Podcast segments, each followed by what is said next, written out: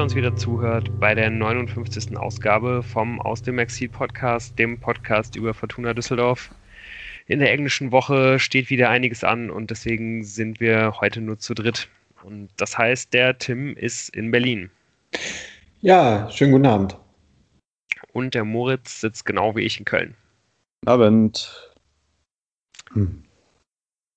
Ja, ich bin der Lukas und bevor hier in 20 Minuten die Ausgangssperre eintritt, äh, haben wir uns gedacht, können wir den Tim mal dazu holen und äh, noch ein bisschen über Fortuna Düsseldorf sprechen. Und ja, zunächst starten wir mal mit einem kleinen Werbeblock. Ja, also liebe Hörerinnen und Hörer, wie schön, dass ihr immer noch dabei seid. Ähm, es wird ja auch wieder interessanter.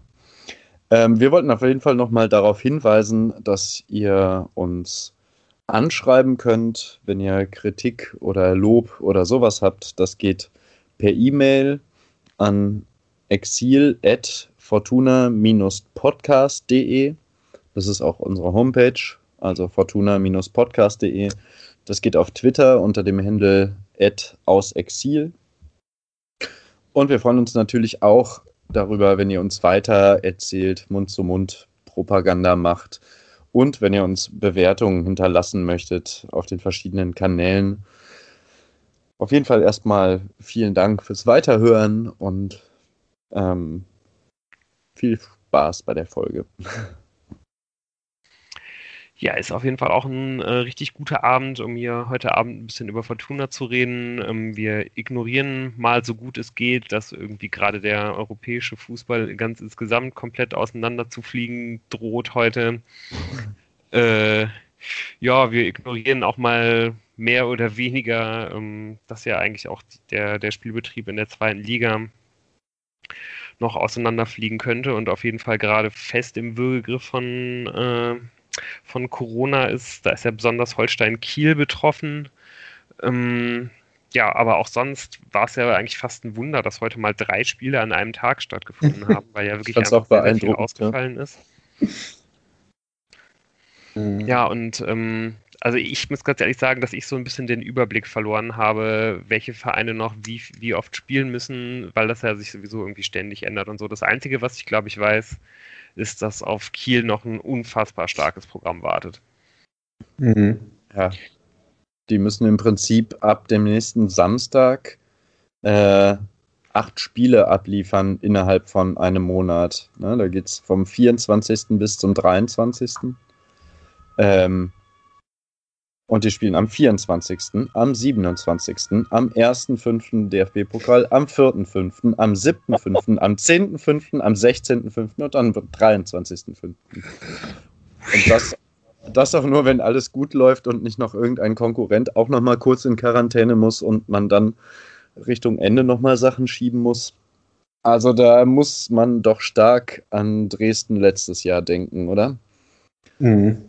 Und da stelle ich mir halt auch die große Frage, ähm, was machen die Verantwortlichen, wenn denn eine Mannschaft in Quarantäne muss äh, und die Saison ist eigentlich schon vorbei, also an den letzten Spieltagen. Also es ist ja dieses, ich glaube, wenn ich das richtig verfolgt habe, ist momentan so ein Quarantäne-Trainingslager für alle 36 äh, Erst- und Zweitligavereine äh, im Gespräch, aber fix ist da, glaube ich, noch nichts. Ähm, aber natürlich davor haben die Verantwortlichen Angst. Und ähm, ich glaube, es gibt irgendwie einen Stichtag, wann wegen der nahenden EM, die ja auch noch gespielt wird, ähm, auf jeden Fall alle Spiele über die Bühne sein müssen.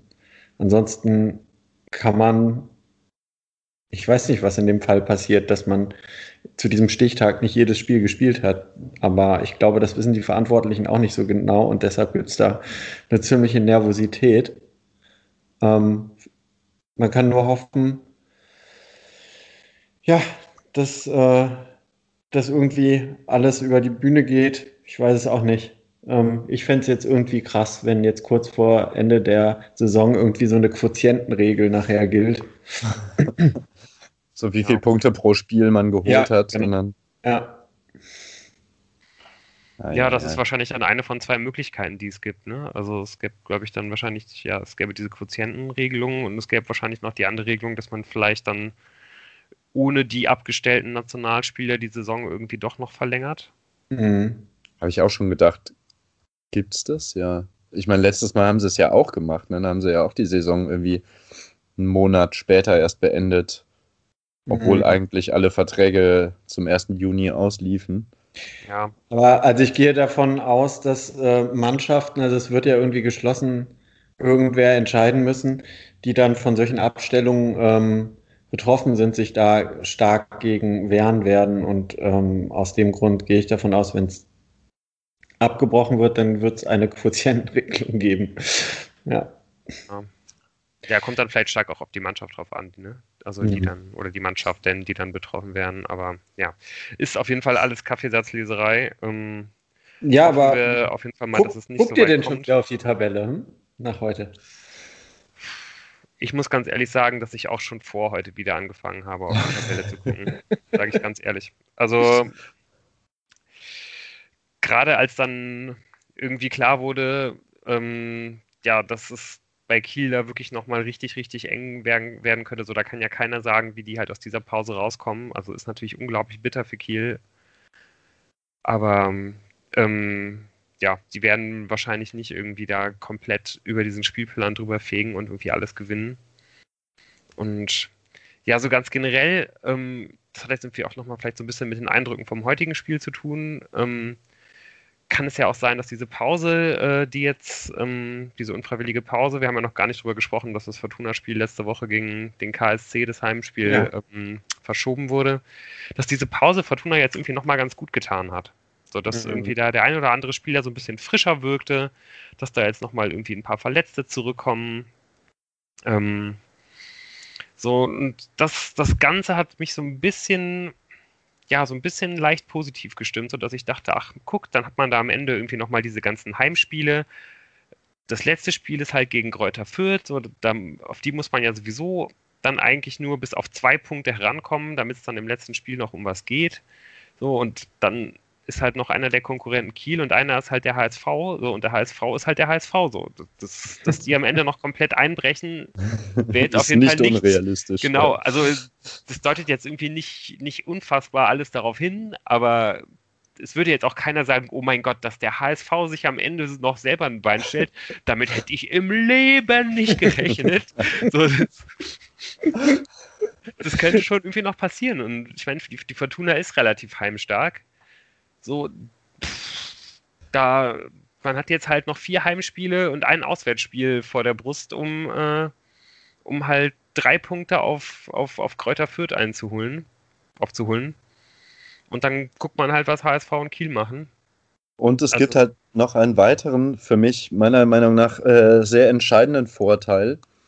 Ähm, durch diese völlig chaotische Tabelle, wo ja auch manche drei Spiele mehr, andere zwei weniger haben, so in etwa, kommt Fortuna, glaube ich, also die Spieler und der Trainer und so, kommen die halt nicht zu schnell in die Situation, dass sie so, so offensichtlich vielleicht noch was schaffen können.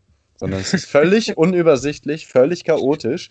Man kann sich weiterhin einreden, ja, wir machen einfach alles so gut wie möglich und ähm, so, und dann kann sowas klappen, dass die dann mehrere Spiele gewinnen. Aber wenn zu früh jetzt wieder dieser Druck ist, wir könnten jetzt auf Platz drei springen und es werden nicht noch Mannschaften mit zwei Spielen weniger hinter uns, dann hätte ich da ähm, ja, Bedenken, dass Fortuna das weiter durchzieht. Aber in dieser, mit, mit dieser Voraussetzung, dass eben nicht direkt ersichtlich ist, was da überhaupt möglich ist, weil es völlig chaotisch ist, kann die Fortuna vielleicht etwas freier aufspielen. Mhm. Ja, ist ein guter Punkt, den du da ansprichst. Also ich, ich kann mir das auch vorstellen, dass dadurch die Fortuna jetzt noch ganz, ganz lange sich auch selber so in dieser Outsider-Rolle halt irgendwie ganz gut gefällt und da gar nicht so sehr irgendwie auf die Tabelle schaut, weil da irgendwie sowieso keiner richtig durchblickt. Ja, genau. Und da irgendwie wieder so, so ein bisschen im Schatten halt irgendwie vielleicht nochmal so ein bisschen nach oben klettern kann. Gut. Ja, und ein Punkt, warum wir da jetzt ja auch mittlerweile schon zumindest so ein bisschen optimistischer reden, ist ja vor allen Dingen der, dass die Fortuna heute ihre, ihre absolute Pflichtaufgabe, die es gegen Osnabrück zu lösen galt, dann ja auch mit Bravour gelöst hat, nämlich mit 3 zu 0 gewonnen hat. Mhm. Ja, ähm, bevor wir ins Spiel reinstarten, ähm, ja, warum hat die Fortuna mit diesem Trauerflor gespielt? Ja, also es sind äh, in den vergangenen zwei Wochen zwei Menschen von uns gegangen, die sich sehr verdient gemacht haben um die Fortuna. Also ich möchte als erstes äh, Hans-Georg Noack nennen, weil er tatsächlich irgendwie zu dir, zu diesem Verein gehört. Ähm, ja, für, für mehr als 60 Jahre. Ähm, also andere Vereine existieren noch nicht mal 60 Jahre und dieser ähm, Mensch hat äh, tatsächlich 60 Jahre alles für diesen Verein gegeben. Und ich, ich denke mal, das sucht seinesgleichen und deshalb wollte ich ihn jetzt als erstes nennen. Ähm, in unterschiedlichsten Funktionen hat er ähm, die Fortuna durch die Jahrzehnte, durch die Ligen begleitet äh, war zuletzt Ehrenpräsident, ähm, begann mal damit, nach äh, Spielern im Großraum Düsseldorf Ausschau zu halten, die was für uns sein könnten und ähm, ist auch stolze 92 Jahre alt geworden und ja, dann leider in den, irgendwann in den letzten zwei Wochen verstorben. Ähm, der zweite, der heute mit dem Trauerflor, an den heute gedacht wurde, ist Hans-Dieter Tippenhauer ähm, der nur deutlich kürzer ähm, einen Job bei der Fortuna hatte. Aber in den 15 Monaten, in denen er Trainer war bei Fortuna, hat er eigentlich alles erreicht, was man so maximal als Fortuna-Trainer, glaube ich, sich erträumen kann. Also er ist damals äh, Pokalsieger geworden und war der Trainer, der im legendären Europapokal, der Pokalsiegerfinale in Basel an der Seitenlinie die Mannschaft betreut hat und ähm, ist deshalb eine absolute äh, Trainerlegende ähm, und das alles in 15 Monaten. Interessanterweise hat er, als ich jetzt ein bisschen mich nochmal durch die Artikel ähm, geklickt habe, äh, hat er 2010 eine Doktorarbeit noch geschrieben ähm, und zwar über den wahrgenommenen Einfluss von Führungsspielern in der Bundesliga. Also er hat dann schätzungsweise damals ähm, auch äh, nicht nur durch sein Können, sondern auch wegen den Führungsspielern auf dem Platz ähm, äh, diese Erfolge feiern können. Ja. Oder vielleicht ist der Einfluss auch gar nicht so groß und es sind eigentlich die Trainer. Wir wissen es nicht. Ich habe die Doktorarbeit noch nicht gelesen, aber sie steht jetzt auf meiner äh, absoluten ähm, Leseliste für den nächsten Lockdown. Für den 24. Lockdown, genau. ja. Gut, also. Ja, also ich glaube, was man sagen kann, ist, so richtige Experten sind wir da bei den beiden Personalien nicht. halt irgendwie Nein. jeweils nicht, weil das jeweils nicht mehr so richtig irgendwie in unsere Fanzeit fällt. Ähm, da hat man irgendwie nicht viel mehr als vielleicht irgendwie mal Fotos gesehen und mal so ein Gesicht gesehen, aber ähm, ja, so richtig. Oder im äh, Legendenfilm äh, kommen sie auch zu Wort, vor allem Herr Noack. Hast du den schon gesehen? Ja, sicher. Ja, sicher, natürlich. ja, äh, Stichwort Führungsspieler im Fußball. Ähm, schauen wir mal auf die Startelf vom Spiel gegen Osnabrück. Adam Botzek äh, fällt einem da natürlich direkt ins Auge, hm. der zurückkehrte. Auch sonst gab es ähm, ja ein paar Spieler, die schon etwas länger nicht mehr in der Startelf standen. Aber das hatte auch zum Teil damit zu tun, dass es ja den einen oder anderen Spieler gab, der heute nicht auflaufen konnte oder auch nicht mehr für die Fortuna aufläuft. Und ähm, ja, da müssen wir zuerst mal Alfredo Morales nennen, dessen Wechsel sich ja ähm, vor unserer letzten Folge schon so ein bisschen angedeutet hatte, aber der jetzt fix ist. Ja, also der äh, Alfredo Morales hat tatsächlich heute, also Zeitverschiebungs heute, sein Debüt ähm, gegeben, hat 20 Minuten auf Platz gestanden für den New York City FC.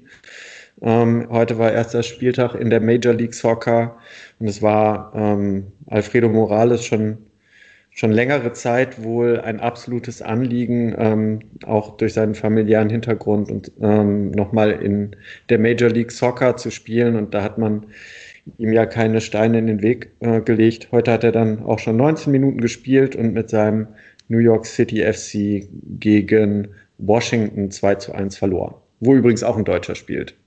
Der Gressel oder so. Ja. Wichtig, wichtige Information. Du hast ja. es dir aber nicht angeschaut, Tim.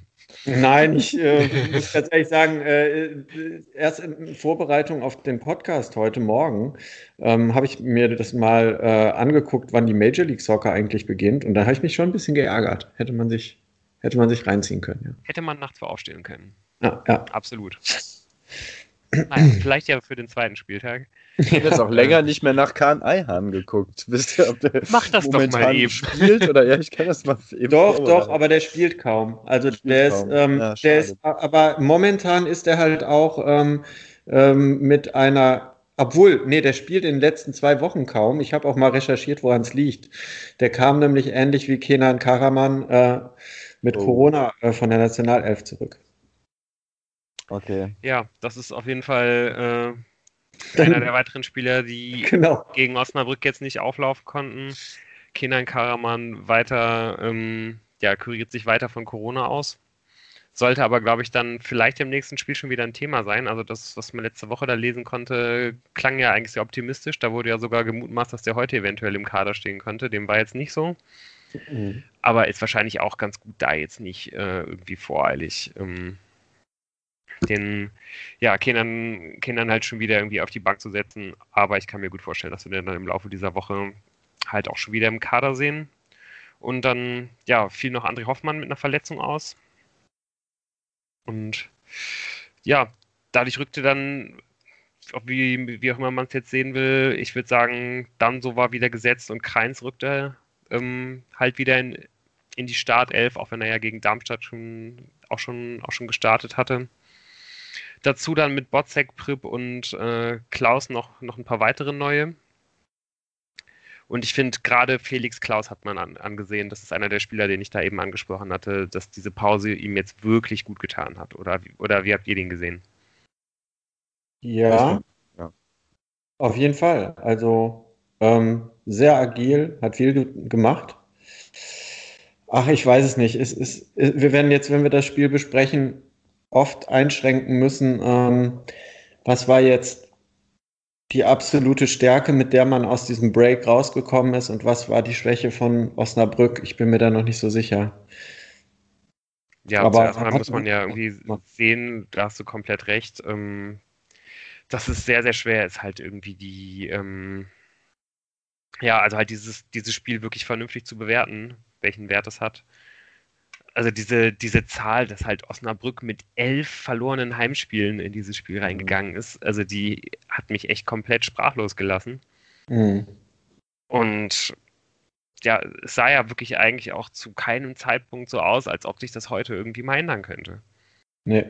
Also, ich sag mal, wir waren gerade jetzt bei der Aufstellung und äh, dass man da mit, mit, mit, mit drei, es war ja schon eine Ausrichtung als 4-3-3 mit drei Offensiven rangeht, ist natürlich dann auch äh, die logische Konsequenz.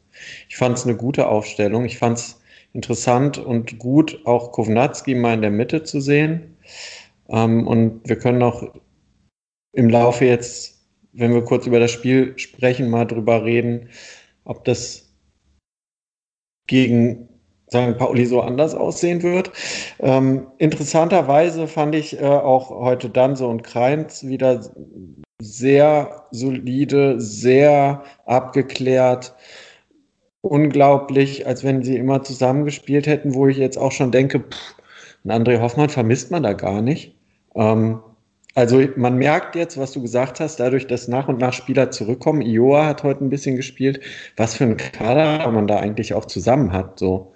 Und ähm, das lässt einen schon ein bisschen auch darauf hoffen, dass man wirklich jetzt noch einen absoluten Schlusssport hinlegt. Ja, nicht zuletzt auch deswegen, ähm, weil ja dann auch Schinter Appelkamp heute mal wieder auf der Bank saß. Mhm. Und ähm, auch da würde ich mir auf jeden Fall sehr, sehr wünschen, dass man den jetzt nicht zu früh irgendwie reinwirft weil der natürlich schon auch der Mannschaft extrem viel geben könnte. Aber ich hoffe wirklich sehr, dass man da vorsichtig ist. Mhm. Ja, und auf jeden Fall heute ähm, hat man ihn ja auch nicht wirklich vermisst, muss man sagen. Ähm, das war ja wirklich von Beginn an eigentlich ein unglaublich dominanter Auftritt der Fortuna. Aber es wirkte ja eigentlich sofort so, als ob das jetzt gar nicht unbedingt die Fortuna selber ist, die da Sachen unbedingt forciert, sondern dass einfach die Osnabrücker überhaupt nicht ja, irgendwie so in, in ihr Spiel reingekommen sind. Es ging ja eigentlich sofort auch mit dieser Riesenchance für Kowniatski los, als man zwar natürlich irgendwie durch ähm, extrem hohes Pressing die, die Osnabrücker unter Druck bringt, aber trotzdem ist es dann ja eigentlich ein richtiger, ein krasser Fehler, den, ähm, den der Torwart da macht. Ja, das hätte aber man auch krass, viel, besser lösen können. Ja, aber auch weil die Hintermannschaft äh, da sehr wenig unterstützt und doch auch davon überfordert ist, dass Fortuna am 16er anläuft. Also ne, so, und dann ergibt es plötzlich, gibt's plötzlich diese Situation, dass es eigentlich keine vernünftigen Anspielstationen mehr gibt für den Torwart und dann trifft er natürlich die falsche Entscheidung und drischt nicht den Ball nach vorne, sondern spielt halt Klaus an, quasi. Mhm. So, Aber ja. in der Folge muss man sagen, klar war äh, äh Fortuna total überlegen, aber hat sich auch viel selbst kaputt gemacht, so, ne? Also, ja, absolut. Also Patterson äh, einfach mal beispielshaft äh, eine ganz schwache Flanke, dann ähm, wo es mal schnell nach vorne geht und Kovnatski eine ganz schwache Ballannahme macht. Also ähm, ja. ja, es war halt ein 3-0, was am Ende halt auch bei so einer verunsicherten Osnabrücker Mannschaft auch noch höher ausfallen kann. So, ne? Da hat man am Anfang auch gemerkt, dass bei Fortuna auch nicht alles funktioniert hat. Vor allem halt am Anfang nicht. Und da hatte ich vorhin, als ich dann die Pressekonferenz mir angehört habe, doch einen Aha-Moment. Weil ich habe mir irgendwann nach der 20. aufgeschrieben, dass eben der Aufbau immer über Danso plus einen defensiven Mittelfeldspieler läuft, also oft Botzek. Äh, die Außenverteidiger weit vorne aufgerückt sind. Ich meine, Osnabrück ist ja auch überhaupt nicht rangegangen und dass dann immer versucht wurde, über die Außen zu gehen und die mhm. Außen aber dicht waren. Auf beiden Seiten die Leute sich da immer weit äh, festgebissen haben und ich habe mir aufgeschrieben, warum so weit nach außen? So, mhm. Also ich habe nicht verstanden, warum geht man so weit an die äh, Seitenlinie, statt mal mehr nach innen zu ziehen. Habe ich mir so aufgeschrieben und dann kam vorhin äh, Röslers Antwort dazu. Die hatten damit, ja wirklich, die hatten damit gerechnet, äh, dass Osnabrück mit einer Dreier- bzw. Fünferkette spielt. Und deswegen äh, hatten sie sich vorgenommen, halt, also Fortuna sich vorgenommen, weit über die Außen zu kommen, um entweder diese Innenverteidiger da auseinanderzuziehen, diese drei, oder eben die ähm, zwei Außenverteidiger aus der Fünferkette von Osnabrück ähm, komplett hinten zu binden und damit ein krasses Übergewicht im Mittelfeld zu haben. Da mhm. aber jetzt ähm, Osnabrück, wie der Sky-Reporter Reporter so schön sagte, auf Neudeutsch gespiegelt hat, Fortuna, und die wieder, also diese, diese crazy Wortschöpfungen in den letzten fünf bis zehn Jahren, sowas ja. wie Spiegeln, das, das, ja. das gab es vor 100 Jahren noch nicht. ähm, naja, auf jeden Fall hat das dann total Sinn gemacht, weil ich ja, wie gesagt, mich geärgert habe, dass die nicht mehr nach innen gegangen sind. Aber das waren dann die ersten 20, 25 Minuten, die sie damit umgehen mussten, dass eben nicht drei oder fünf ähm, Verteidiger da stehen, sondern eben eine ganz normale Viererkette. Und dann eben dieser Plan, diese Viererkette entweder ja, die aufzureißen, nicht so richtig funktioniert hat, weil es immer einen direkten Gegenspieler gab und dann die zwei Innenverteidiger trotzdem da waren und eben kein, keine Überzahl geschaffen werden konnte. Ähm, hat denn Uwe Rüssler da auch noch was zum, zum Aufbauspiel der Osnabrücker gesagt? Also mir ist auch stark aufgefallen, dass man immer versucht hat, den, den Aufbau auf den rechten Innenverteidiger zu leiten oder dann und davon dann auf den rechten Außenverteidiger und dann halt draufgeschoben hat.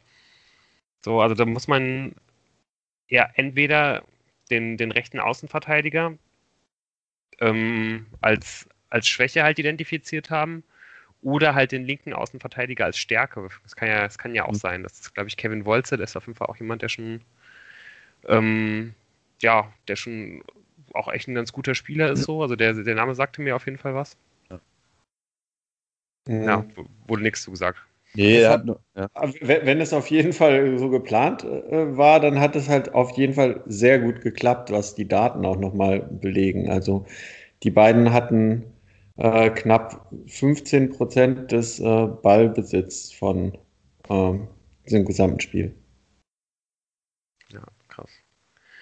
Naja, Ja. Dazu hat er anscheinend nichts gesagt. Ähm, aber nachdem äh, Fortuna dann ein bisschen äh, die Rangehensweise korrigiert hat, da kam ja dann auch, naja, vorher, wie gesagt, es gab auch Ansätze von Chancen, die halt nicht zu Ende gespielt wurden. Ähm, dann ging es ein bisschen besser. Da ist einmal der Steilpass auf Sobotka. Ähm, ja, und dann der, der, so, so richtig zwingend wurde es aber trotzdem nicht, oder? Woran liegt denn das? Also ich finde, das erklärt das schon ganz gut, weil die halt nicht, ähm, also die Situation, in die sich, sie sich dann gebracht haben, waren nicht gut aufzulösen, weil es eben dann kein, keine Überzahl gab. Die Box war nicht stark besetzt. Man hat ja nur einen Stürmer ja. nominell da drin gehabt, weswegen dann diese Flankendinger nicht funktioniert haben. Ähm, und diese Läufe auf ganz außen. Genau, da gab es oft aber die Situation, dass dann die Flanke von der einen Seite auf die andere Seite von Außenverteidiger zu Außenverteidiger ging. Ne? Aber trotzdem ist ja die Frage, ähm, ja, hätte man dann nicht wieder auf, auf ein 4-4-2 umstellen sollen? Ja, auf jeden Fall an, anscheinend ja nicht, weil danach hat man es ja dann schon irgendwie auch immer besser hinbekommen. Und ich meine, und man hat ja irgendwie auch gesehen, es gab ja auch irgendwie die Chancen. Also ne, es gab halt diese Chance von Sobotka, die du da eben angesprochen hast. Ja. Äh, es gab halt dann diesen Außenrissschuss von, von, von Kutris nach der Ecke, der ja, halt sehr krass. stark war. Das habe ich. Ja. ja. Und ich finde, vor allen Dingen hat man auch gesehen, dass man dann, ja, je länger die Halbzeit dauerte, dass halt Peterson immer häufiger halt in, in, in diese Temposituationen halt gebracht wurde, wo er dann ja auch wirklich eigentlich ziemlich stark ist. Ne? Wenn er halt irgendwie erstmal Tempo aufnimmt mhm. und alle wissen halt, er wird am Ende halt in die Mitte ziehen. So. Aber er schafft es halt trotzdem. Dann wurde, er mal, dann wurde er mal gefault, da konnte der danach mal einen guten Pass spielen. So und ja, und irgendwann fällt dann ja auch genau so im Grunde das Tor, wobei viele von diesen Aktionen ja auch immer halt durch eben durch das Pressing halt ausgelöst wurden, auf diese, durch dieses extrem hohe Pressing, mit dem Osnabrück nicht zurechtgekommen ist. Und die haben das ja wirklich auch mehr oder weniger fast bis zum Ende halt trotzdem versucht, so durchzuziehen. Ne? Also Osnabrück mit dem, mit dem Aufbau. Hat euch das auch so gewundert? Also ich glaube, es gab dann so in der 80. Minute oder so gab es dann irgendwann mal so einen Chipball zur Mittellinie. Ich meine, mhm. man muss ja auch gar nicht so ganz krasse lange Bälle dann spielen, weil dann kommt halt Kevin Danso, rennt halt, äh, flügt halt irgendwie einmal durch die, äh, durch die Hälfte und köpft den halt wieder zum gegnerischen Strafraum zurück. Aber dass dann ja mal sowas wie so ein Chipball probiert wurde oder ja, das, da, da habe ich halt wirklich überhaupt nichts gesehen. Man hat immer wieder halt über den Torwart irgendwie hinten drum aufgebaut. Und das ist halt einfach immer wieder einigermaßen schief gegangen und hat zu extrem gefährlichen Ballgewinnen der Fortuna geführt. Ja, habe ich auch nicht verstanden. Also, ich meine, dieses, man, wenn da unten drin steht, ich hätte irgendwie gedacht, irgendwann machen die mal komplett auf, zumindest, und probieren es mal ein bisschen anders. Aber, naja, gut, ich muss halt ganz ehrlich sagen, ich habe jetzt nicht ähm, mehr als zwei Spiele von Osnabrück in dieser Saison gesehen. Ähm, aber ich hatte schon den Eindruck, dass man da nochmal ganz klar gesehen hat, dass die zweite Liga dann doch nicht so eng ist, wie, wie man immer denkt, so jeder kann jeden schlagen. Also das war schon auch ein Qualitätsunterschied auf jeder Position. Ja, den hast du aber wahrscheinlich bei zwischen Fortuna und Würzburg und Fortuna und Braunschweig auch. ja, ich glaube auch. Und also Fortuna und Sandhausen auch. Es sind sehr viele Mannschaften in der Liga, wo, wo die Fortuna wahrscheinlich auf mindestens zehn Positionen halt den, den ähm, deutlich besseren Spieler hat in dieser Liga. Mhm.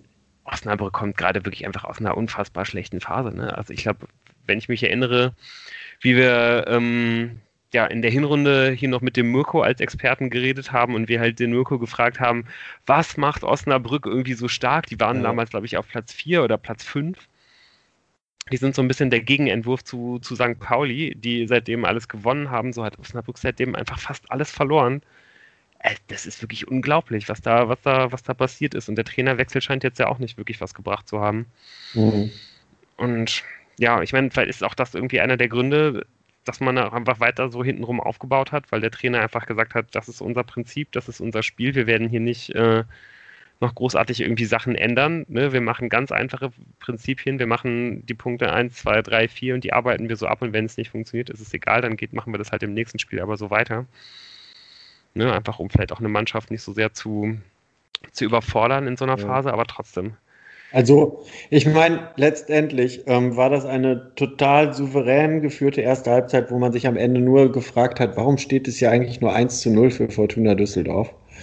Und ähm, da muss ich ganz ehrlich sagen, da hatte ich auch die Angst, weil die erste Halbzeit von Osnabrück ja wirklich kein Plan zu sehen war, wie die das Spiel gewinnen wollen äh, oder unentschieden gestalten wollen, dass da in der Halbzeit irgendwie was ein Ruck durch die Mannschaft geht und hat mich schon echt mega geärgert, dass es nur 1 zu 0 halt, halt zur Pause stand. Also Kovnatski hat ja dann danach nochmal eine Riesenchance nach dem 1 zu 0, die er eigentlich machen kann. Welche meinst du? 38 ja, zwei, Minuten. Zwei, zwei, Aber ja, den Nachschuss, den finde ich nicht so. Der ist schwer zu nehmen. Also nach, de, nach der Direktabnahme von Klaus dann in der 40. Ich meine die davor noch. Wo er halt freistehend einfach genau. den Torwart anschließt, genau. leider. Ja. Also ich finde dieser Nachschuss, der, der, das ist schon eine hohe Kunst, den dann da reinzulegen. Da brauchst du auch ein bisschen Glück. Obwohl ich es halt auch da richtig schön fand, äh, dass der Klaus den da so richtig direkt genommen hat. Also wie gesagt, die zweite Halbzeit war von ihm fast noch stärker als die erste. Und äh, insgesamt hoffnungsvoll, dass das äh, wird zwar niemals sein Geld wert sein, aber er, er, könnte zum absoluten Leistungsträger werden über die Saison hinaus, ja. Und was ich auch krass fand, dass der einfach jedes mögliche Foul zieht, so. so also der wird auch immer gefault und sowas, aber er macht es schon auch sehr, sehr geschickt. Also was mich mhm. ein bisschen nervt, ist, dass der halt relativ schnell dann aufhört. Mhm. So, also schon bevor der Pfiff kommt, äh, bleibt er dann halt stehen oder so. Ich finde, da muss man noch ein bisschen. Ich glaube, das war auch, war das an ihn gerichtet eigentlich oder an Kova, dass äh, Kevin dann so irgendwann, das war noch eher am Anfang, ein bisschen ausgerastet ist und gebrüllt hat, keep playing! So. Das war an Kova. Kova, ja. ja, ja. Gut, ja, aber es, es ist halt trotz, trotz allem halt ein ja, klar, ich meine, man kann dann da zwei, drei Schritte weitergehen manchmal, aber er wurde dann, es wurde ihm halt dann auch angeboten, ist, glaube ich, ein unglaublich nerviger Gegenspieler auch, ja, ne, ja. so einen Klaus zu halten. Und äh, das ist halt, wenn man dann noch richtig schöne Standards schießen würde, dann ist das auch eine Waffe. Also das hat ja nicht so ganz geklappt mit den Standards. Standards waren wirklich grauenhaft. ja. Gut, aber aus dem Standard kam ja dann, ging es ja dann zum Glück schon in der 48.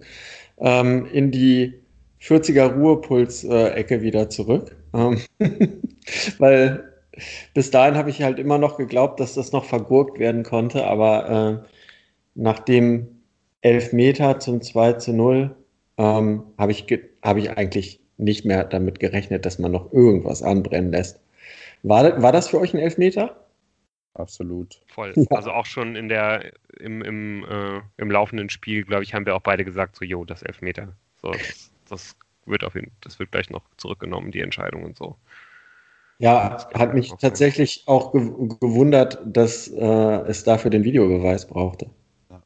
Ja, aber an dieser Stelle kann man mal sagen, äh, ja, da hat es mal so gut. funktioniert, wie ja. es sein soll. Ein Stück weit gerecht. Ein grober, äh, offensichtlicher Fehler wird äh, wird zurückgenommen. Äh, von daher, ja, war mal sehr, sehr angenehm zu sehen und war halt irgendwie auch sehr, sehr angenehm zu sehen, finde ich, dass dann ähm, ja auch Kovnatski dann hingeht und nachdem er da wirklich in dem Spiel schon auch irgendwo drei mehr oder weniger äh, große, große, klarste Torchancen hat liegen lassen, äh, ja, halt hingeht und das Ding dann einfach ziemlich humorlos da in die Ecke knallt.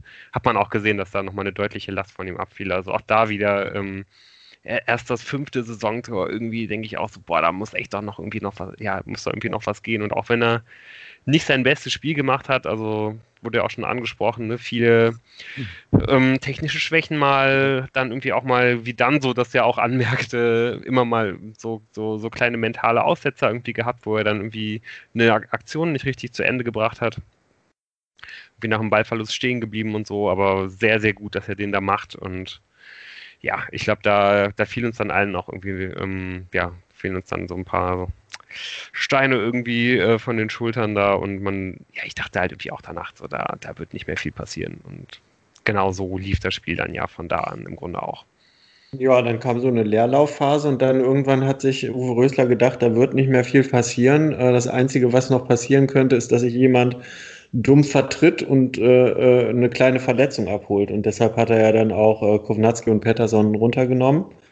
Und im Emma Joa kam mal wieder zu Spielminuten. Und ähm, hätte ja um ein Haar mit seiner zweiten Ballberührung direkt das Tor gemacht. Also das wäre ja ein, ein, Träumchen gewesen. Ich hatte gar nicht mehr so im Kopf, aber er hat ja schon mal gegen Braunschweig, meinte der Reporter, und, und das hatte ich schon ganz verdrängt, hatte er ja schon ein paar Minuten gesammelt ne, ja. in diesem, ja. diesem, dieser Saison. Aber es, dann noch, äh, dann noch mal gemerkt, dass er doch noch gar nicht joggen kann oder so. Ja. Genau, es ist zu hoffen, äh, dass das jetzt ja so langsam in die Belastung geht, dass, dass man ihn auch ähm, mehr Minuten auf dem Platz sehen kann und dass es eine recht, echte Alternative wird, weil ich fand, äh, das war, war schön anzusehen. Also es ist ein guter Spieler. ich, ja, und irgendwie auch einer, der halt dem hier auch schon ja auch so ein bisschen von uns und auch generell vom Fanlager ja auch die Herzen zufliegen als jemand, ja. der aus Düsseldorf kommt ja. und der halt schon so lange bei der Fortuna ist und jetzt halt dieses beschissene Jahr hinter sich hat. Ja. Und ne, ich meine, hat, der hat sich dreimal ausleihen lassen, um halt irgendwie ne, zu drei verschiedenen Vereinen, um es dann bei der Fortuna um zu halt packen. bei Fortuna so. zu spielen kann. Genau, ja, so. Der hat es jetzt wirklich verdient und der hätte es auch wirklich verdient gehabt, dieses Ding da zu machen. Also ja. hätten, hätten wir uns, glaube ich, alle richtig gefreut. Aber ja, dann halt Kommt beim noch. nächsten Mal immer. Das, äh, genau. Siehe Appelkamp, der hat ja auch ein bisschen gebraucht und dann hat er doch auch seine Buden gemacht. Ja, ja ich glaube auch so ganz generell, äh, neben diesem persönlichen Faktor da, dass es irgendwie schön war, Emma da zu sehen. Gut, dass ähm, da jetzt auch, glaube ich, so im Hinblick darauf, dass halt englische Woche ist, geschaut wurde, dass man da die Spielzeit ganz gut äh, über, über den Kader verteilt. Gab ja dann auch schon in der, in der 72. nach dem 0 zu 3 ähm, nochmal einen Doppelwechsel. Und ähm, ja, weil ich glaube, man, man wird auf jeden Fall noch alle Kräfte brauchen jetzt in der englischen Woche. Aber über das 0-3 könnten wir auch kurz noch sprechen. Ja, auf jeden Fall, weil wer auch ein bisschen Anlauf gebraucht hat und jetzt regelmäßig seine Dinger macht, ist äh, Marcel Sobotka. Cello ähm, aus dem Rückraum. Ja, also es, es ist tatsächlich so, dass das so, so, so nach und nach in jedem ähm, äh, Video ähm, von anderen Trainern vor dem Spiel ähm, mal zusammengeschnitten werden soll, weil äh, an, an, an, ungefähr von der Position, wo er heute abgezogen hat, waren ja die anderen Tore in etwa auch. Aus, also es ist genau seine Position. Natürlich heute in gütiger Mithilfe mit einem abgefälschten Schuss, aber kann ja auch mal passieren. Aber war das denn ein Schuss überhaupt? Ja, das ist eine gute Frage. Abgefälschter Ball, nennen wir es abgefälschter Ball. Ich, ich glaube eigentlich, es war kein Schuss, um mal ganz ehrlich zu sein. Aber es ist aber schwierig schon, zu sagen. Sorry, aber äh, haben wir schon über die, diesen anderen Abschluss von Sobotka gesprochen? Weil der war ja eigentlich auch ziemlich gut, wie er den ja. da. Also ja, der wäre ja. wahrscheinlich nicht Meinst reingegangen. in der ersten Halbzeit, oder? Ja, ja, ja, genau. Sollte wir man doch auch genannt, mal erwähnen. Wir haben die technische Finesse, also das ist, also, ja. das ist wo ja, man bei auch Bodka eigentlich denkt, der geht in den dritten Stockwerk. Darüber haben wir nicht gesprochen, das stimmt. Ja, ja. Mittlerweile gehen die aber auch, die, diese Phase kann aber auch wieder vorbeigehen. Absolut. Mittlerweile gehen die nicht regelmäßig ins dritte Stockwerk, das stimmt schon. Aber ich traue dem Braten noch nicht. Ja, auf jeden Fall irgendwie dann auch so ein Ding, das man dann wirklich sehr, sehr gerne mal mitnimmt. Ne? Also das Ding tropft dann da irgendwie äh, über den Torwart hinten rein. Und dann gingen ja wirklich dann auch die Köpfe komplett runter bei den, bei den Osnabrückern. Das ist natürlich auch bitter, dass die dann auch noch so ein Tor kassieren. Aber ich glaube, uns freut es auch äh, für, für, für Cello halt besonders, weil er ja auch echt einfach sehr, sehr viel hat liegen lassen, so in den letzten Jahren. Ja. Kann der ruhig mal so einen jetzt auch mitnehmen, finde ich. Das geht das geht komplett in Ordnung so. Ja, und sonst zum Spiel noch. Ich habe das Gefühl, teilweise musste Fortuna gar nicht wirklich pressen, sondern das hat gereicht, wenn die halt relativ weit vorne die Räume zugestellt haben. Dann hat immer irgendein Osnabrücker ähm, irgendeinen Fortunen angeschossen. Ja. Deswegen, ja, also ich fand es schon, es war ja natürlich ein völlig überzeugender Sieg, aber man sollte wirklich die Schwäche der Osnabrücker äh, deutlich hervorheben. Ja, denke ich auch. Und ähm, ja, ich glaube, wie, wie sehr man den Osnabrückern halt überlegen war und ähm, wie sehr das vielleicht ein Muster ohne Wert ist. ich äh, weiß, was kommt. zeigt ja deutlich, wenn mit über 2 kmh Unterschied zum zweitbesten Spieler Adam Botzek der Spieler mit dem, Pot, mit dem Topspeed in der Partie ist. was ist da passiert?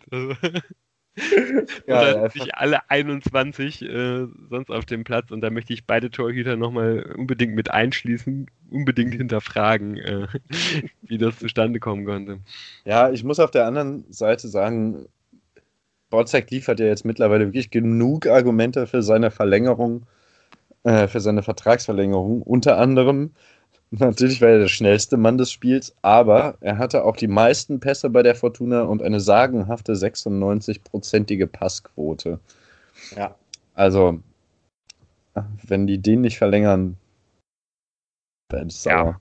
Halt eben ja. nicht nur ein gefühlter Führungsspieler, sondern einfach äh, ein absoluter Führungsspieler. Genau.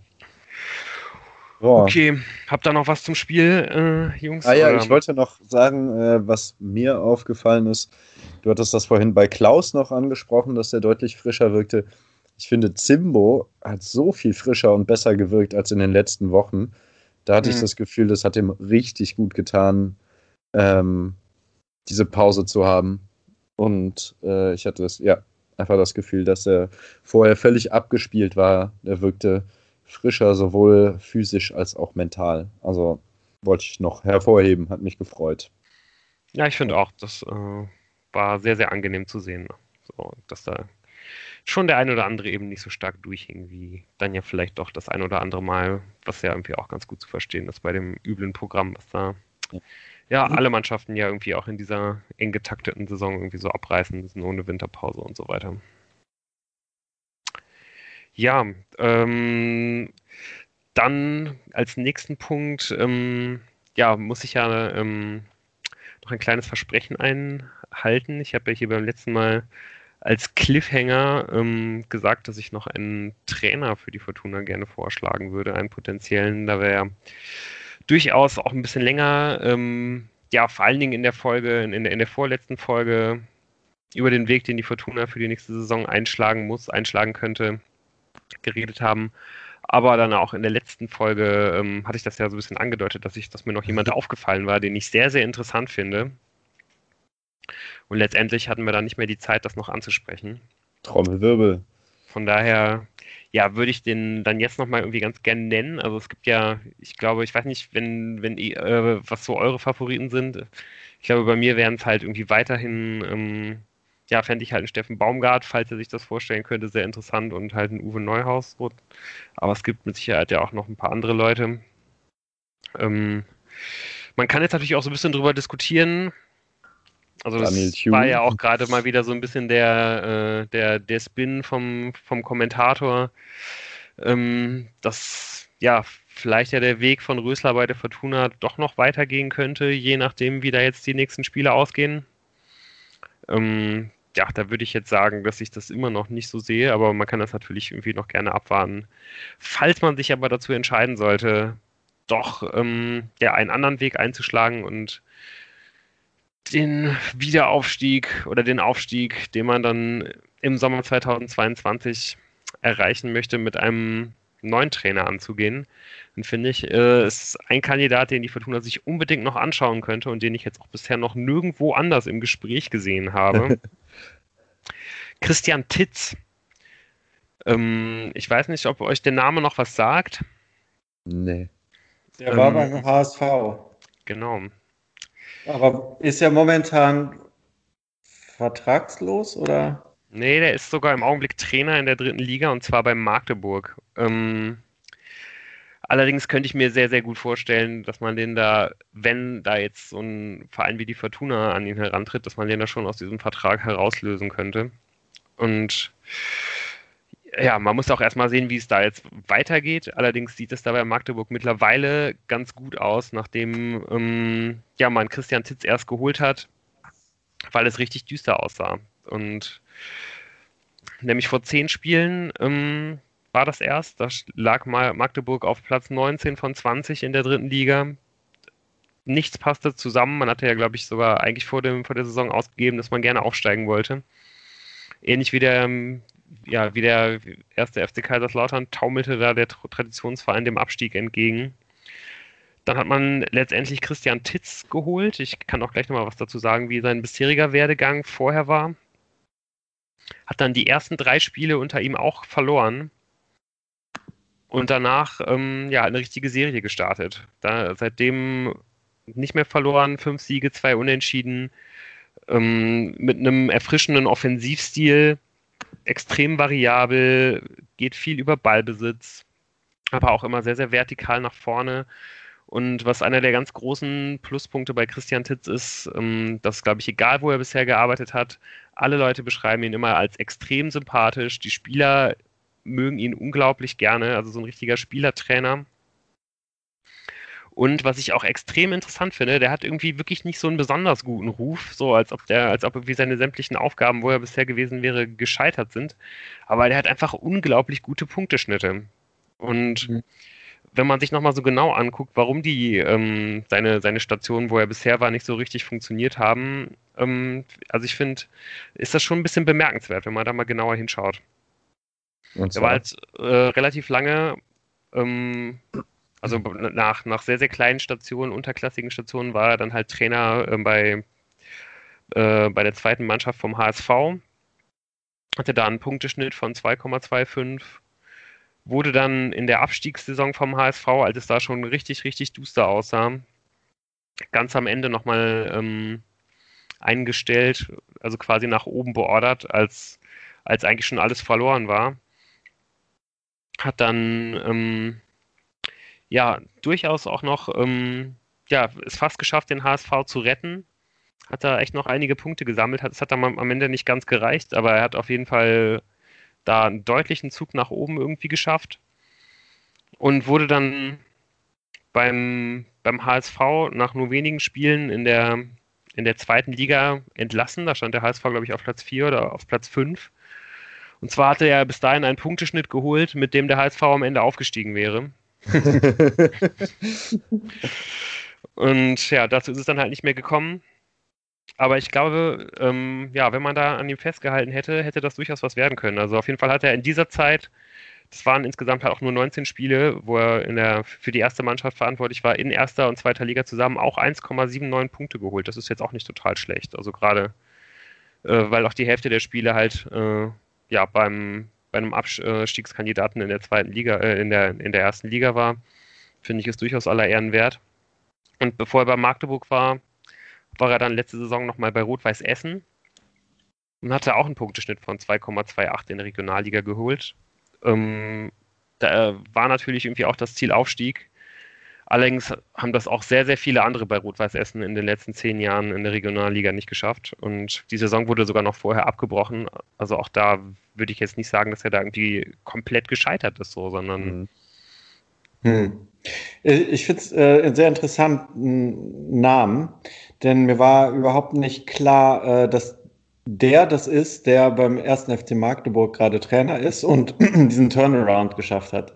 Ja. Äh, warum ich überhaupt auf den ersten FC Magdeburg neulich mal mit einem Auge geguckt habe, ist, ähm, ich habe irgendwie ähm, den in der Sportschau oder so den Trainer von Hansa Rostock, der hat dann äh, ein Interview gegeben, die haben nämlich gerade gegen Magdeburg zu Hause 2-0 verloren und sind Spitzenreiter äh, der dritten Liga.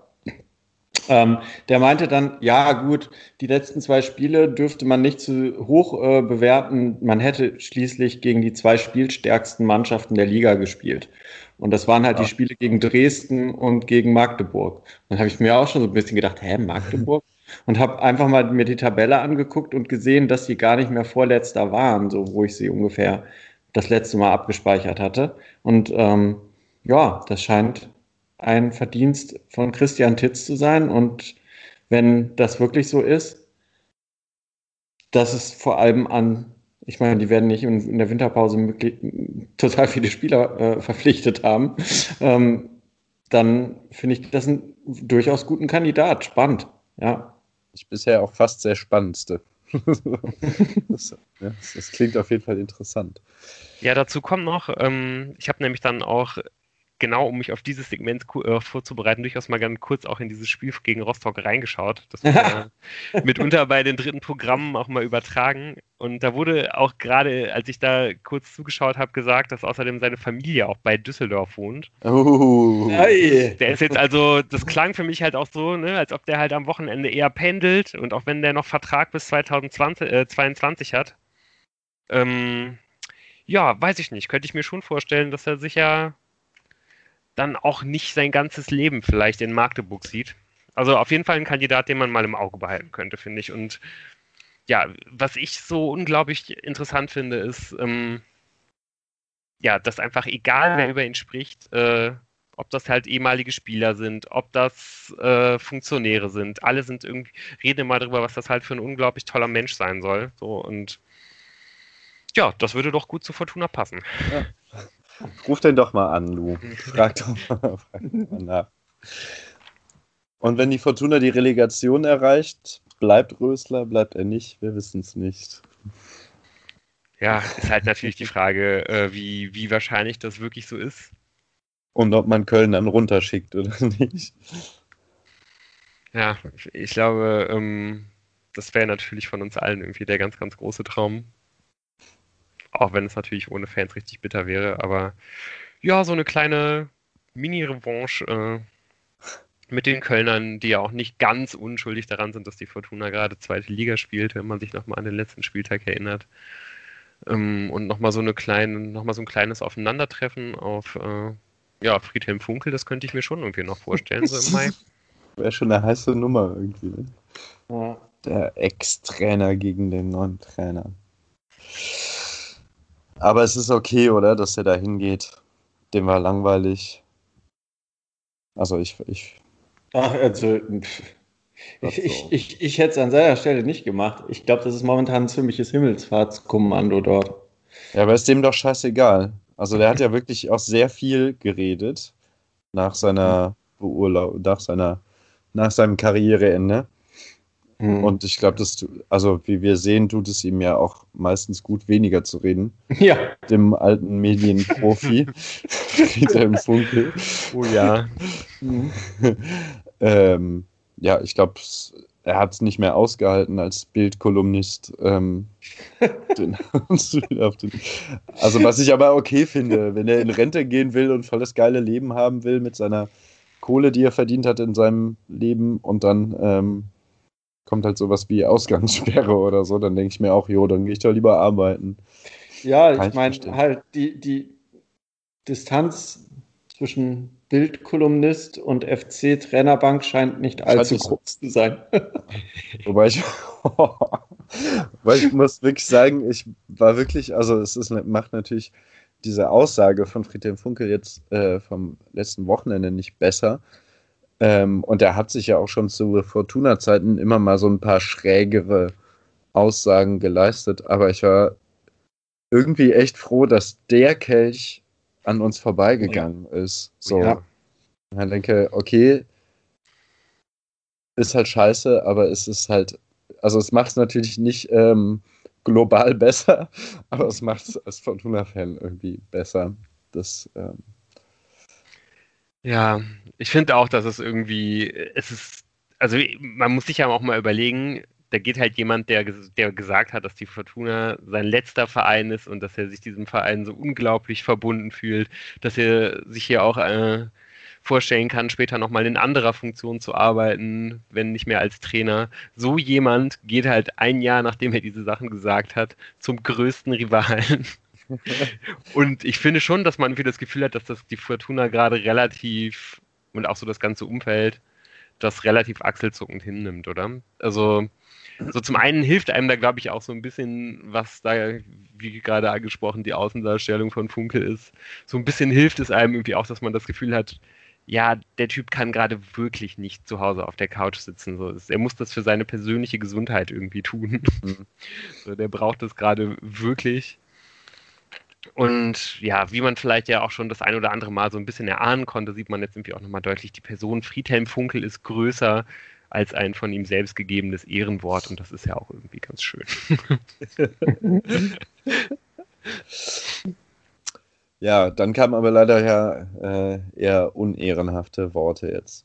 Das, was ich schlimm finde jetzt an dieser, an diesen Aussagen, dass es halt nicht dahin, also wie das gleiche wie mit Tönnies, mit all diesen Leuten, die diese ja im Kern doch rassistischen äh, Entgleisungen haben, es ist ja noch nicht mal, es ist ja, ist ja nicht verwunderlich, dass Leute über 60 oder viele Leute das Rassismen drin haben in ihren Köpfen und dass die dann manchmal rauskommen. Und äh, es ist ja nicht verwunderlich, es ist natürlich trotzdem nicht schön, aber es ist nicht verwunderlich.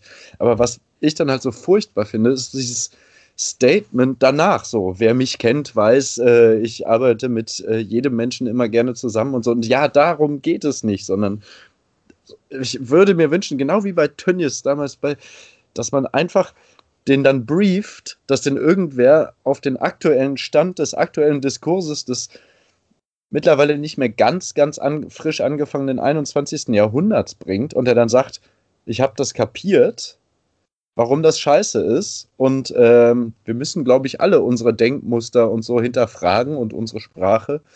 Äh, es tut mir leid, ich, ich setze mich jetzt damit auseinander. Aber stattdessen sagst du so, ja, also es tut mir leid, wenn, wenn das jemanden verletzt haben sollte, aber das hat mich schon auch überrascht und auch traurig gemacht.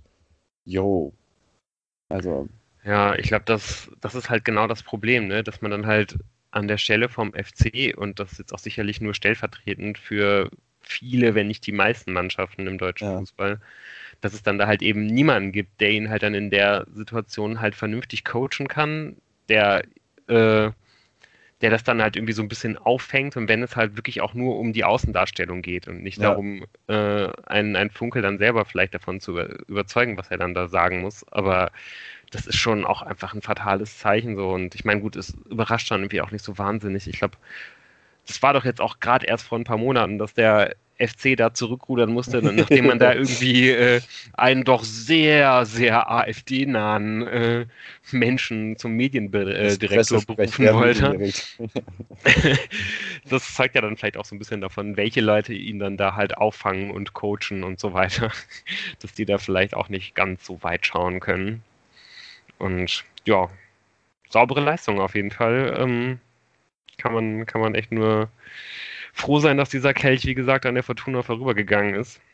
Und ja, ja ich sag mal so, ähm, noch habe ich auf jeden Fall sowohl den verstohlenen Blick auf die Tabelle in der zweiten Liga bei der Fortuna, als halt auch so ein bisschen dann auch durchaus auf den FC oder ja, wie gesagt, also ich bin schon noch interessiert daran, wer halt Relegation aus der ersten Liga spielt, mal so ganz. Ähm, ohne Hintergedanken auf jeden Fall. Ja. Aber der Traumkandidat ja. steht fest natürlich. Ja, also ich sag mal, vielleicht kosten wir das an dieser Stelle, liebe Hörerinnen und Hörer, äh, so aus, ähm, weil es das letzte Mal sein könnte. Kann ähm, immer das wir, letzte Mal sein. genau, wir, wir, wir, wir, wir, nehmen ja vor einer englischen Woche auf, äh, die es äh, in sich hat. Also in dieser Woche kann man wirklich dann die allerletzte Chance verspielen. Ich denke mal, das sind auf jeden Fall, da würdet ihr mir zustimmen und Lou wird uns jetzt noch ein bisschen mehr dazu erzählen. Ähm, andere Gegner als, sorry, als der VfL Osnabrück gestern, äh, heute. Ja, absolut. Ähm, ja, ich hatte ja schon so ein bisschen ähm, das dann letztendlich ausgefallene Spiel gegen Karlsruhe als das Sechs-Punkte-Spiel des kleinen Mannes tituliert. Auch das würde jetzt sogar äh, so ein bisschen auf dieses Spiel gegen St. Pauli, das jetzt ja schon am Mittwoch stattfindet, ähm, Mittwoch 18.30 Uhr, wurde, für alle, die es vielleicht nicht mitbekommen haben, vorgezogen. Sollte ja eigentlich erst am Donnerstag stattfinden, aber ja, durch diese ganze äh, Verlegung von Spielen und in dem Fall jetzt gerade wegen, wegen des Karlsruhe-Spiels findet es eben am Mittwoch statt. Schon. Ähm, ja, ist vielleicht dann unter einem ähnlichen Stern irgendwie das Spiel, aber vielleicht noch ein bisschen interessanter und wichtiger, weil St. Pauli mittlerweile einfach unglaublich stark ist. Viel stärker als auch der KSC, glaube ich. Und ja, im Augenblick vielleicht sogar die ähm, spielstärkste Mannschaft der, der Liga. Also wenn man sich anschaut, was die, was die Paulianer halt seit dem letzten Aufeinandertreffen abgerissen haben in der Liga, ist es echt unglaublich. Also man, man steht mit vier Punkten Vorsprung auf Platz 1 der Rückrundentabelle, hat da jetzt schon 28 Punkte gesammelt in den, in den 12 Spielen. Elf der letzten 14 Spiele gewonnen.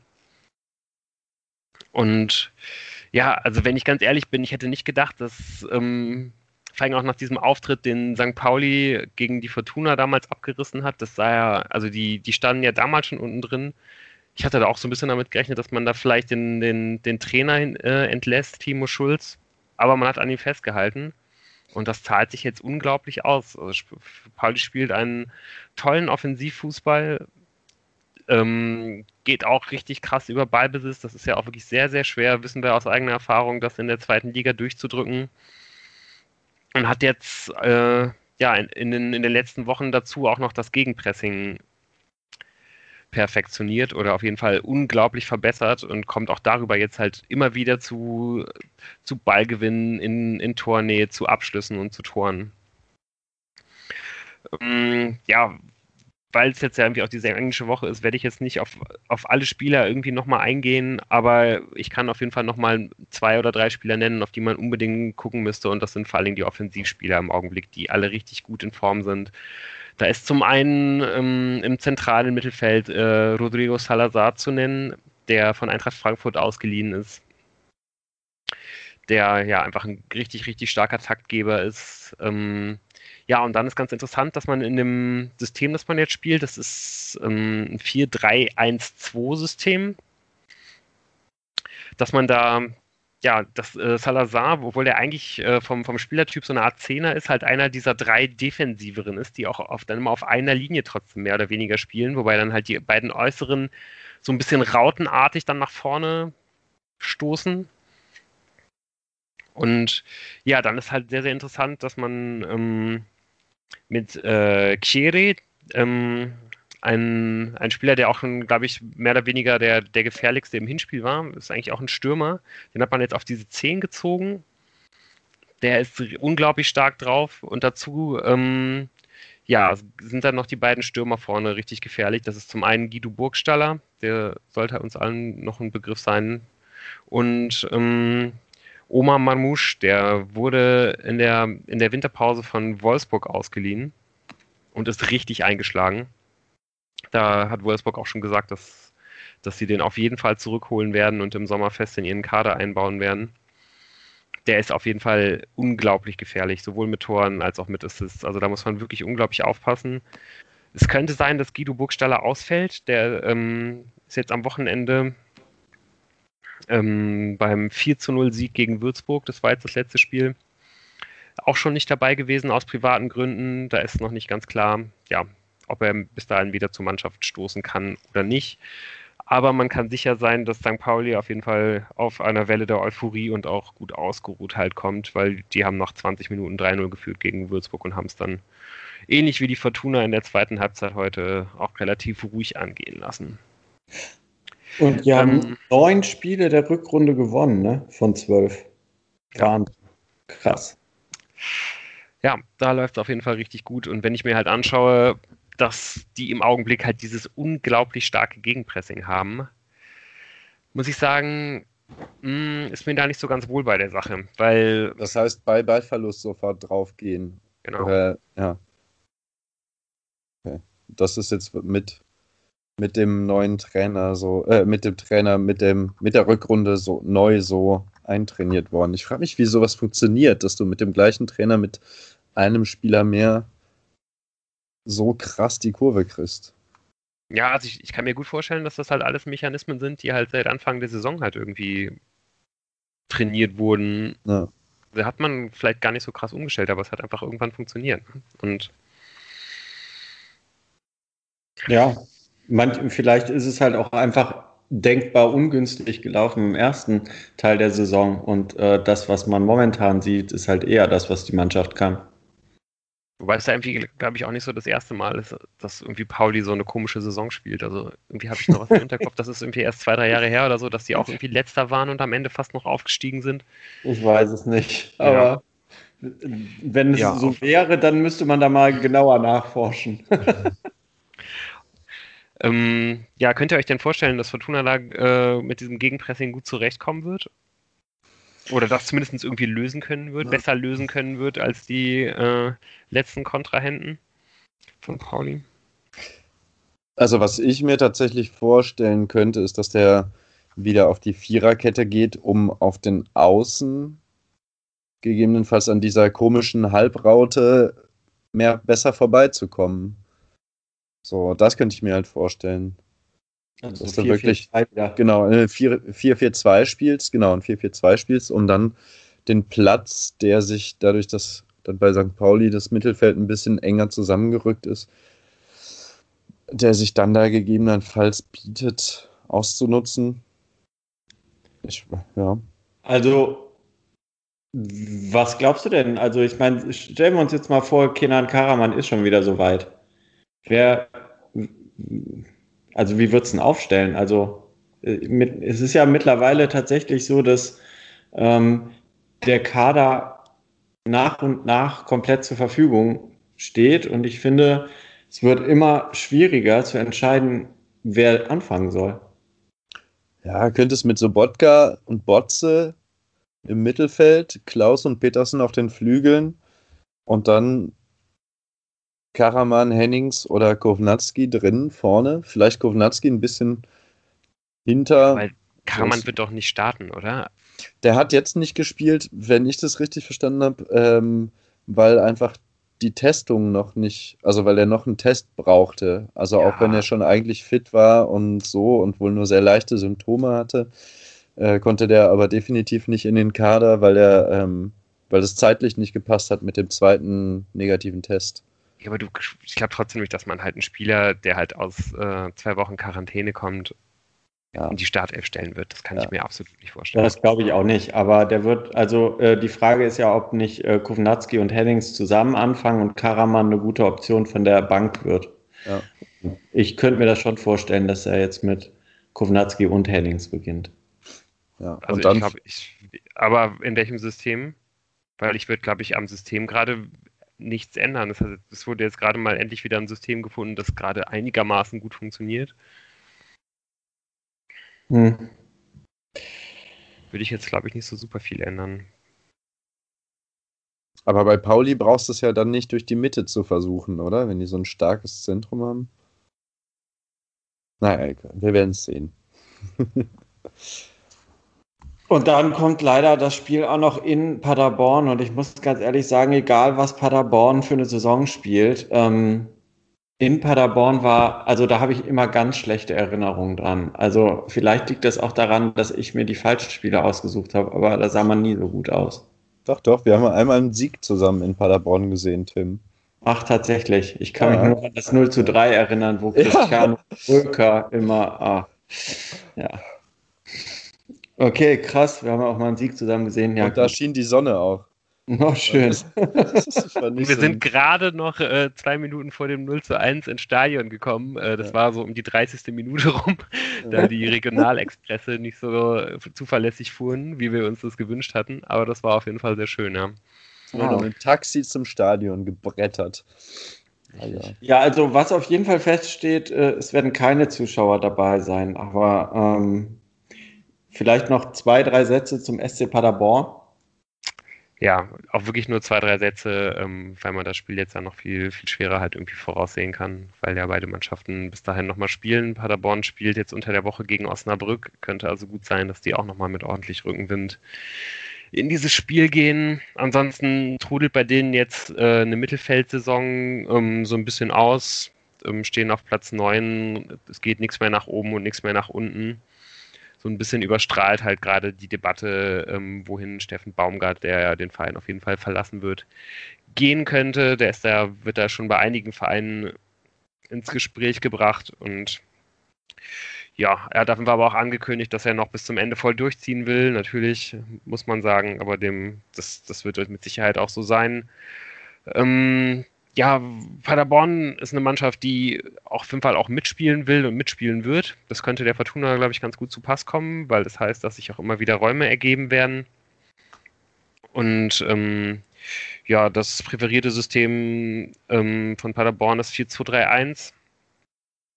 Ähm, allerdings haben die jetzt auch die letzten zwei, drei Spiele zum ersten Mal seit langem ähm, ja, da auch mal wieder ein bisschen rumprobiert und, und gewechselt, weil Baumgart nicht ganz zufrieden war.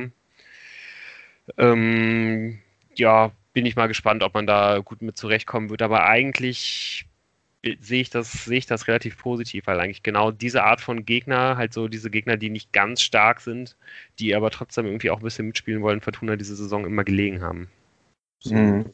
Aber ich meine, die haben immerhin auch den VW Bochum neulich 3-0 geschlagen, ne? Ja, kann halt auch irgendwie immer in, in, ja, in beide Richtungen da ausschlagen. Das auf jeden Fall. Also ich, ich bin auf jeden Fall zuversichtlich, ähm, dass äh, ähm, das auf jeden Fall zwei Gegner werden, wo man danach sagt, man weiß jetzt, äh, was im Rest der Saison noch geht. Äh, die, die, Gegner waren so schwach, dass man nicht weiß, ob die Fortuna jetzt so stark war oder äh, ähm, ja. Come on, come on. Als ob. Erst wenn es rechnerisch nicht mehr möglich ist. Naja. Hauptsache, unsere Fortuna äh, keeps playing. Das sah ja, ja, schon mal ganz okay aus jetzt. Und wenn dann Schinter Appelkamp noch, ähm, wenn er überhaupt gebraucht wird. Richtig. Ja. mhm. Gibt es einen Platz für Schinter Appelkamp? Also, ihr, ihr, merkt, wir sind schon wieder voll im, im, im, im Träumen angekommen. Ja. Ist auch wieder spät genug. Ich glaube, wir können aufhören, oder? Ja, ich glaube auch. War schön, dass ihr dabei wart. Nächste Woche hören wir uns wieder, haben dann zwei Spiele zu besprechen. Könnte also etwas länger werden. Und dann ist der Jan auch wieder dabei. Ja. Genau, macht's gut. Bis nächstes Mal. Ciao. Ciao.